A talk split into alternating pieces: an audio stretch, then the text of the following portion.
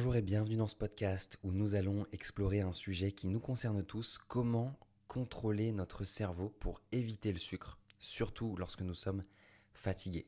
Imaginez, vous rentrez chez vous après une journée de travail épuisante, votre corps est à bout, votre esprit est fatigué, mais il y a cette petite voix dans votre tête qui vous dit j'ai besoin de sucre.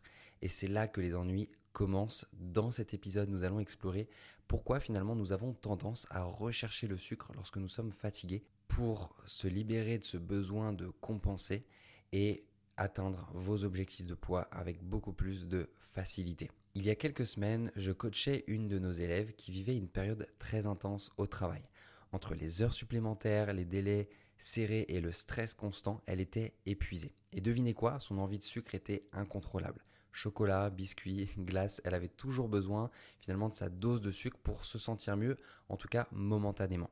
Avec cette situation, elle se rendait compte que son sentiment de culpabilité était constant, que la satisfaction était court terme, que cette habitude n'était pas seulement nuisible pour sa santé, mais qu'elle ne résolvait pas durablement son problème de fatigue et de stress. Peut-être que vous reconnaissez dans ce contexte. Vous rentrez chez vous, vous êtes épuisé, votre volonté commence à flancher et vous retrouvez devant le frigo, cherchant désespérément quelque chose de sucré pour vous remonter le moral. Mais pourquoi est-ce que faisons-nous ça? Il s'avère que la fatigue, affecte notre cerveau de manière significative. Les régions responsables de la prise de décision et du contrôle des impulsions deviennent beaucoup moins actives, tandis que celles qui recherchent des récompenses immédiates, comme le sucre, elles sont très C'est pourquoi nous sommes plus susceptibles de céder à nos envies de sucre lorsque nous sommes fatigués. Et il faut dire que c'est aussi le moyen le plus facile, le plus disponible et le plus efficace pour apporter ces satisfactions sur le moment. On va pas se le cacher. Euh, cet instant où on croque dans un biscuit ou un paquet d'amandes, c'est quand même très agréable et ça nous permet d'oublier finalement tous nos problèmes pendant l'espace de quelques secondes. Maintenant, voici quelque chose d'intéressant. Des études ont révélé que ce n'est pas le sucre lui-même qui crée réellement ce sentiment d'énergie dans notre corps, mais plutôt la perception du goût sucré. En d'autres termes, nous pouvons tromper notre cerveau en lui donnant ce qu'il recherche sans les inconvénients du sucre. Vous avez probablement entendu parler des édulcorants artificiels ou des substituts de sucre comme le sucralose par exemple. Ils imitent le goût sucré sans fournir les calories associées. Et les édulcorants, ils ont très mauvaise réputation. On a tendance à dire que c'est dangereux pour la santé, qu'il ne faut pas en abuser. Euh, parfois même, on a tendance à penser que c'est encore plus mauvais que le vrai sucre.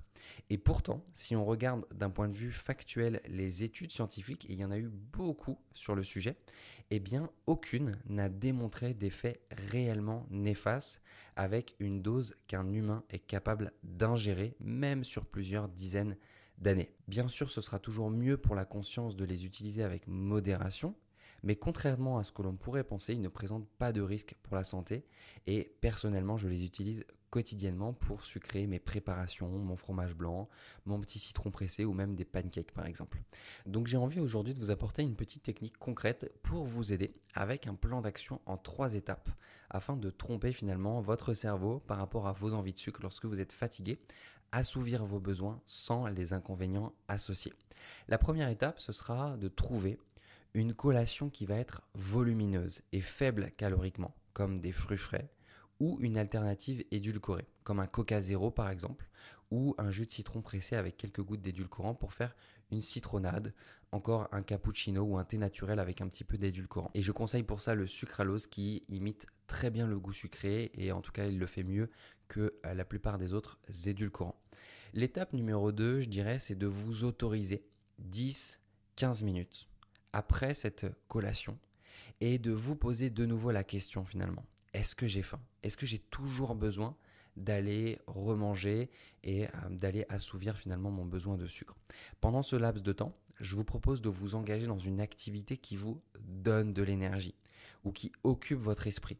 Ça peut être une séance d'exercice physique, ça peut être le fait d'aller marcher, ça peut être le fait de méditer, ça peut être le fait de lire par exemple, d'appeler un ou une amie, ou tout simplement de repartir sur vos tâches du quotidien. Parce qu'en fait, quand l'esprit est occupé, bah, il y a un moment où juste il n'y pense plus à, cette, à ce besoin. Et puis le fait de l'avoir euh, combler avec l'étape numéro 1 en lui donnant une petite collation, un fruit frais ou une boisson édulcorée, eh bien ça va l'aider justement à assouvir dans nos perceptions le besoin de sucre.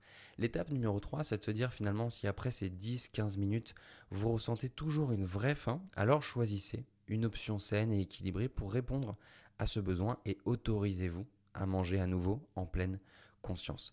En suivant ces étapes, vous pouvez mieux contrôler vos envies de sucre, surtout lorsque vous êtes fatigué. Chaque personne est unique, donc n'hésitez pas à expérimenter et à trouver ce qui fonctionne le mieux pour vous. Maintenant, je tiens également à préciser que ces techniques fonctionnent vraiment, mais elles ne vont pas toujours traiter le fond du problème, qui peut être émotionnel, euh, qui peut être un besoin de remplir un vide plus profond, comme de la solitude, de l'insécurité ou de l'hypersensibilité. Dans ces cas-là, il va être important d'avoir une approche globale qui couvre en entier le spectre de la perte de poids. Pour ça, vous pouvez, si vous le souhaitez, réserver un bilan de 15 minutes avec un coach de notre équipe pour faire le point sur vos objectifs et voir concrètement si nous pourrions être les bonnes personnes pour vous aider avec notre coaching en perte de poids Pour cela, vous avez simplement à écrire bilan.kinecoachsanté.fr sur votre navigateur bilan.kinecoachsanté.fr et vous arriverez sur une page avec un petit calendrier et la possibilité de réserver un bilan offert gratuit avec un des coachs de notre équipe. Voilà. Merci d'avoir écouté cet épisode. J'espère sincèrement que vous avez trouvé des informations qui sont utiles, qui sont concrètes et qui vont vous aider à mettre en place les choses dans votre vie. N'oubliez pas de prendre soin de vous et de faire des choix éclairés pour votre bien-être. Et surtout, n'hésitez pas à mettre un 5 étoiles à notre podcast sur la plateforme sur laquelle vous êtes en train de l'écouter. Ça permettra de faire découvrir ce podcast à d'autres personnes, d'avoir un impact plus grand et de continuer à vous offrir du contenu de qualité. Merci d'avoir écouté jusqu'au bout et je vous dis à très vite pour un prochain podcast.